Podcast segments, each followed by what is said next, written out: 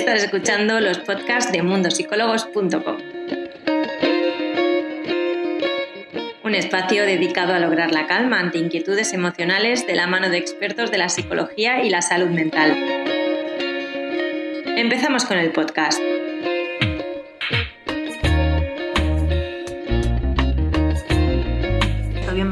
Yo soy Irene Muñoz, la Community Manager de Mundo Psicólogos España. Para, los que no lo sepáis aún, estamos presentes en muchísimos países, como Italia, Francia, México, Argentina, Brasil, Portugal. Bueno, estamos en muchísimos países, así que os animo a seguir los perfiles de cada, de cada país si aún no lo hacéis.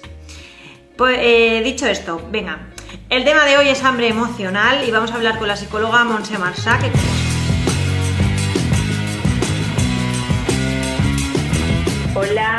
¿cómo estás?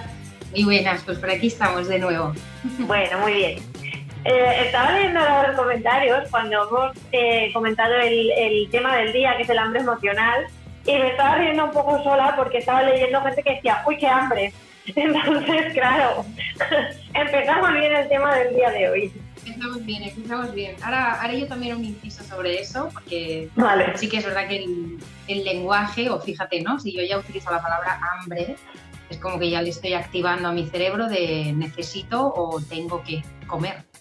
claro. está bien también que hayan hecho esos comentarios, ya los hablaremos.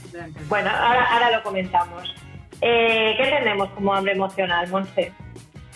Pues mira, yo defino el hambre emocional como, fijaros, ¿no? Esa sensación que yo tengo de hambre, como si necesitara comer, lo que ocurre es que en realidad no estoy teniendo o no tengo en ese momento una necesidad fisiológica como tal de ingerir alimento, ¿sí?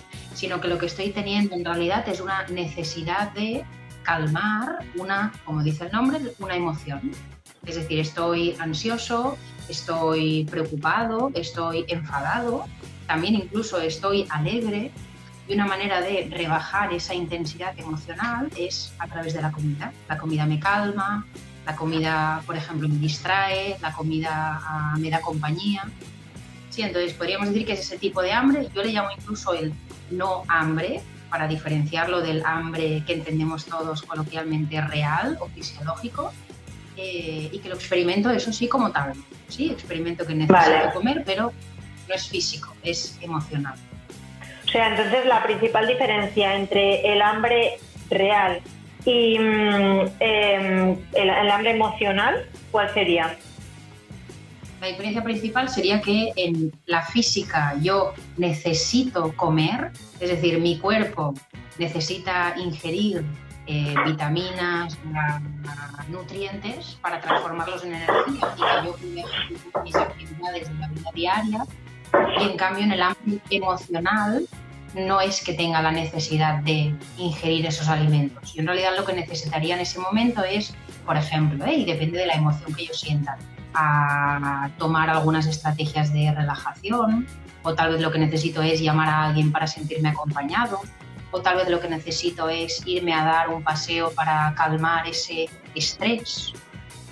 Vale.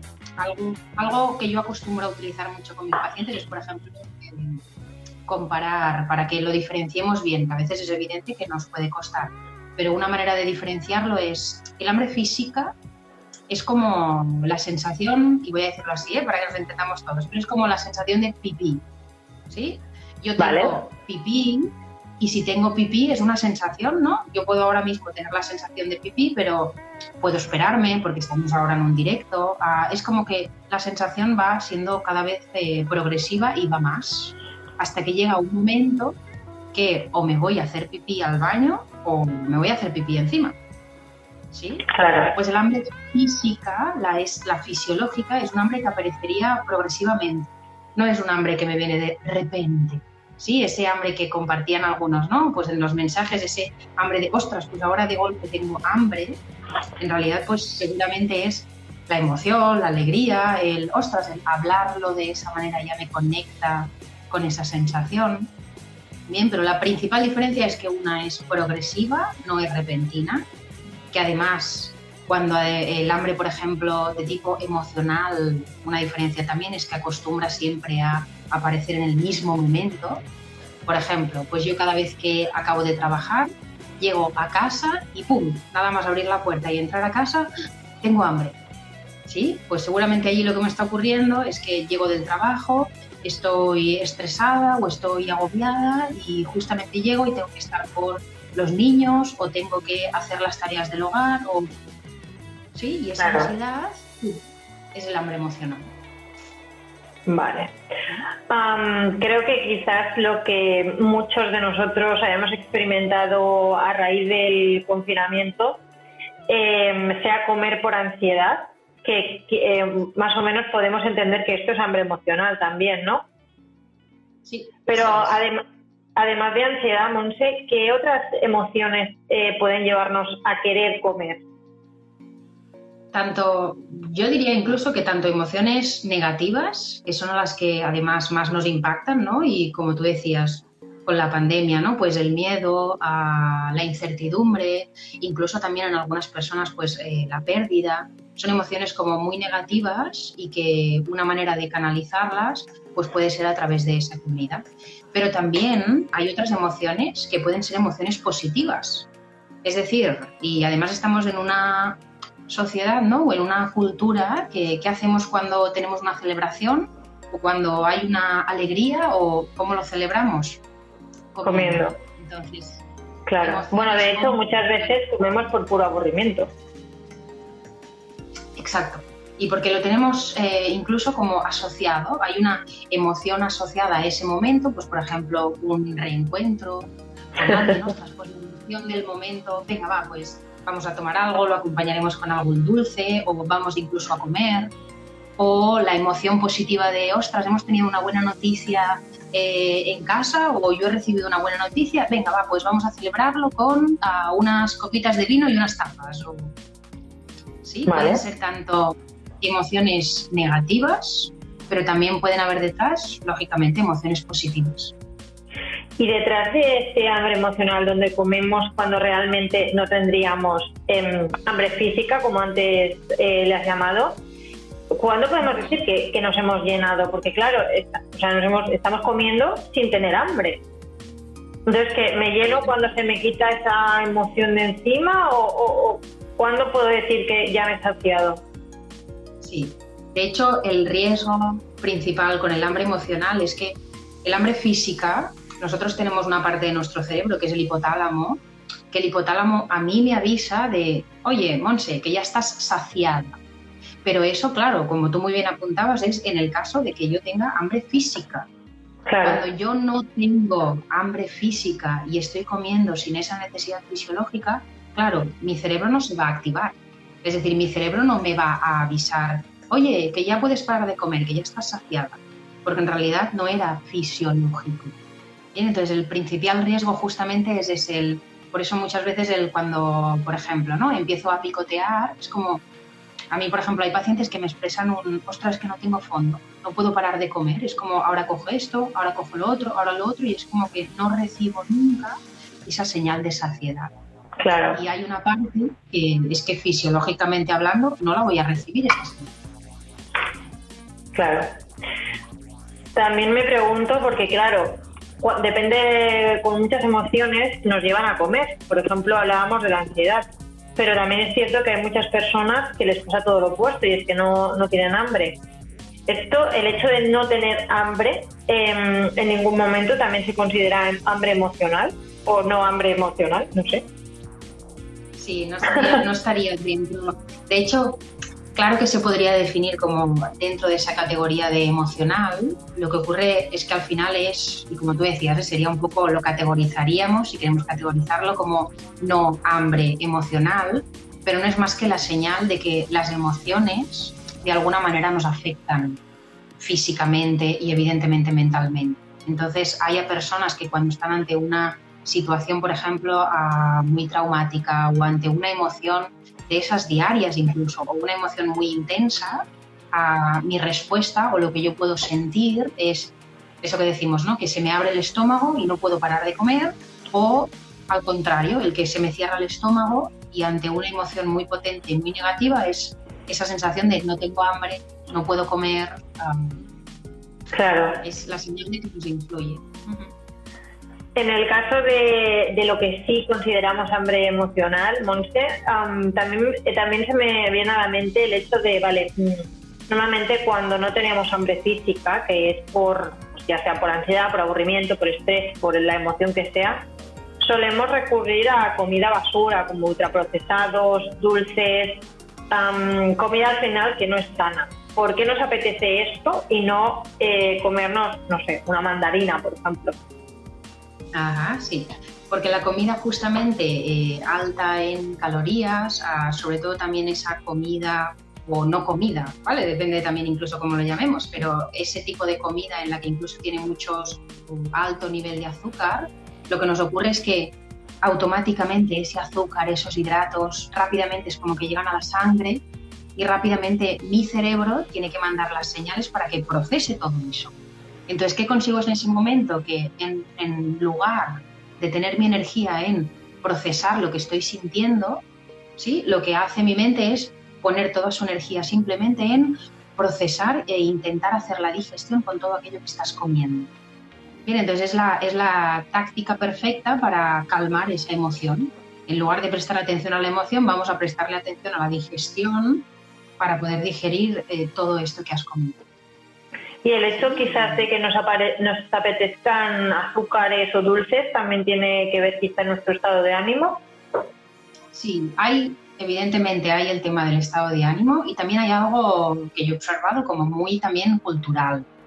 Sí, mm. fíjate también. Y me voy a los ejemplos que decía antes. Cuando celebramos o cuando es el cumpleaños de alguien, eh, cómo soplamos las velas y las soplamos con una tarta ¿no? Cuando a un niño le quiero dar, por ejemplo, un premio, ya desde bien pequeñitos, en ocasiones se lo asociamos a azúcar, la chuchería, a el cacao.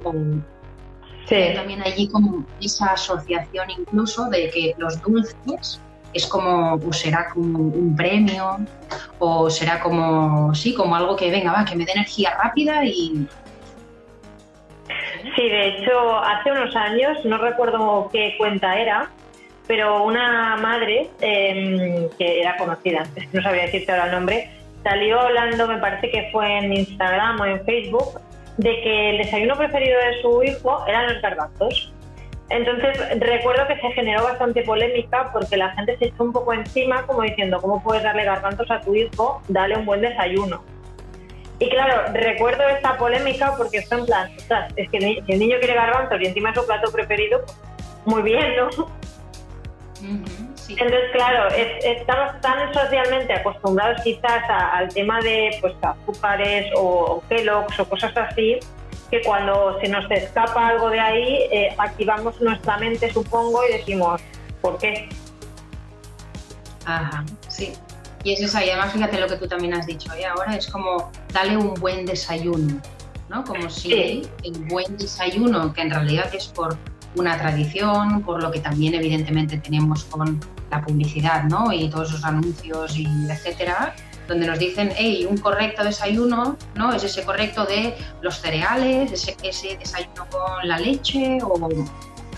Sí, claro. y en realidad si nos vamos más allá, pues lógicamente es, es, como ya estamos también, ¿no? Como dando categorías a lo bueno, a desayuno bueno, desayuno malo, y ya estamos ayudando a asociaciones con los niños. Pues sí.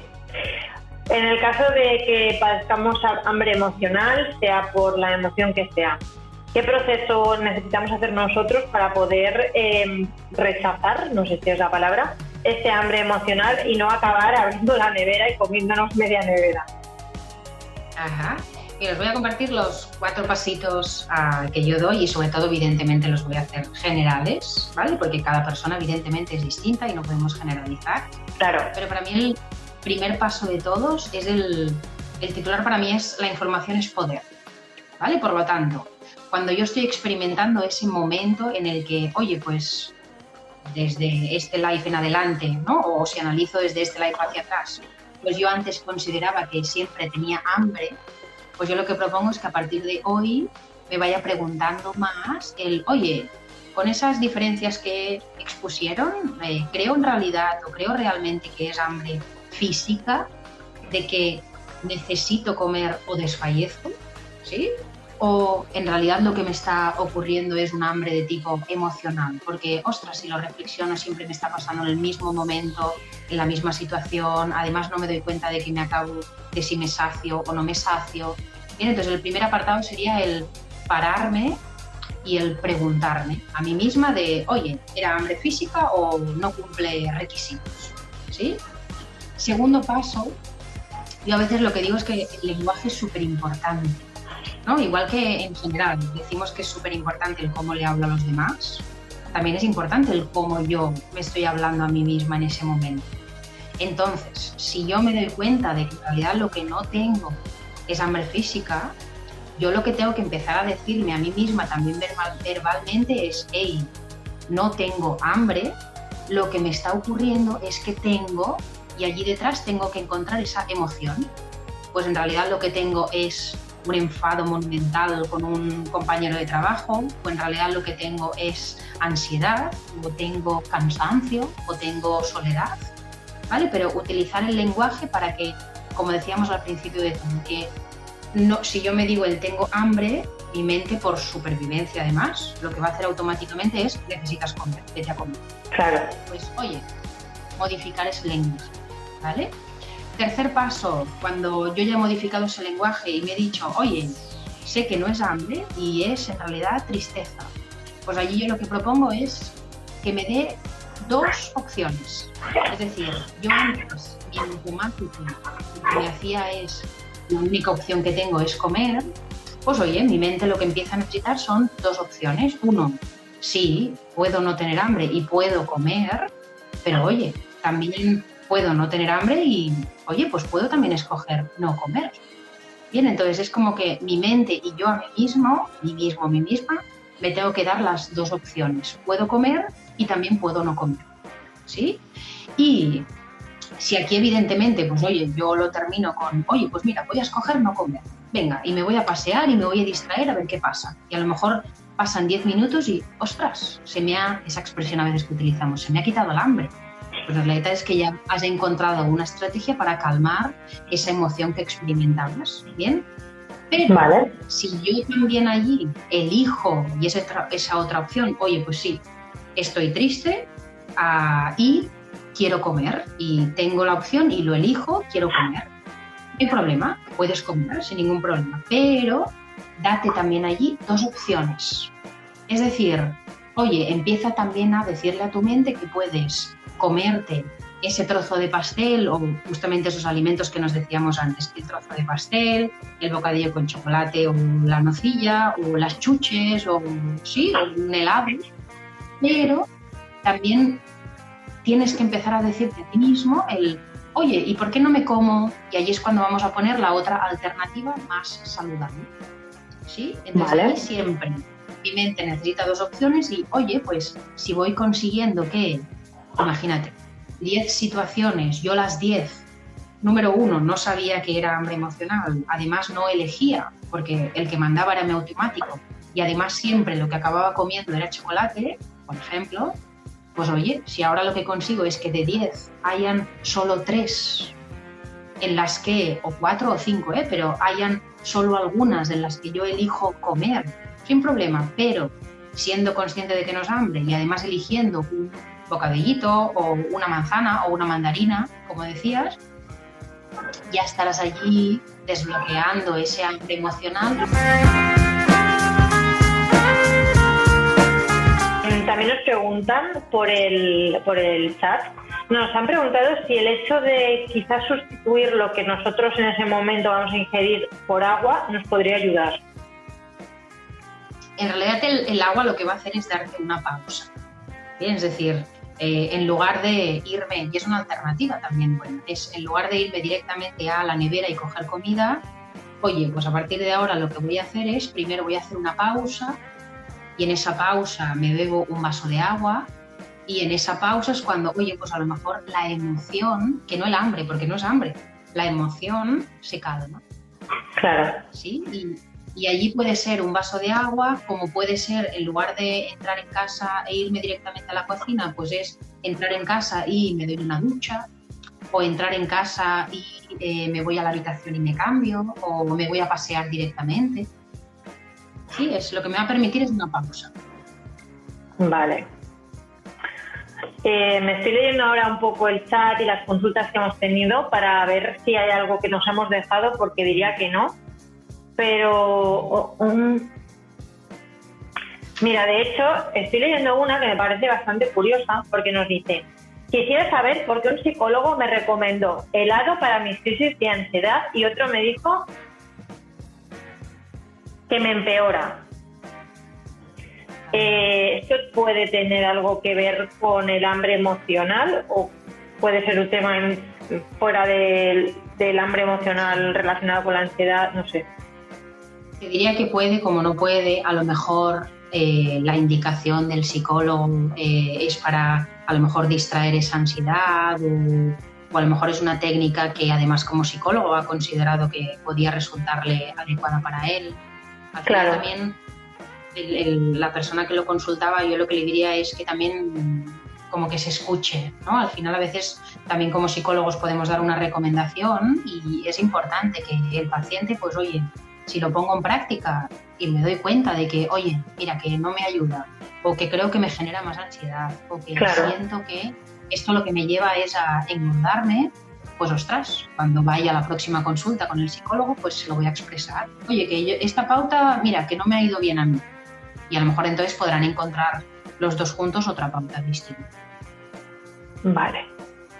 Pues Monse, creo que el tema de hoy nos ha quedado bastante claro. La cuestión será poder poner en práctica todos los pasos que nos has dado, que creo que eso va a ser lo más difícil, sobre todo en los que quizás estamos aquí en teletrabajo, pero animo a todos a poner en práctica el proceso este que nos ha comentado Monse Marta y para las personas que quizás digan, bueno, vale, el proceso lo estoy intentando, no puedo, o para, cualquier otro tema, os quiero recordar que tenéis el enlace fijado abajo para ponernos en contacto directamente con ella y solicitar una sesión.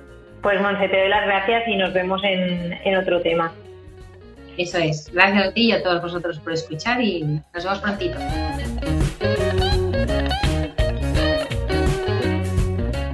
Espero que el tema de hoy os, haya servido. Sé que en momentos como el que estamos viviendo, que no sabemos qué va, a pasar, que quizás hay incertidumbre, sé que muchas personas que nos veis aún estáis confinadas, así que os animo a, seguir un poco el proceso que Monse nos ha comentado, porque creo que os puede ayudar muchísimo, sea por temas de ansiedad, como estrés, como puro aburrimiento, como comentabais antes en el chat, como por cualquier otro tema.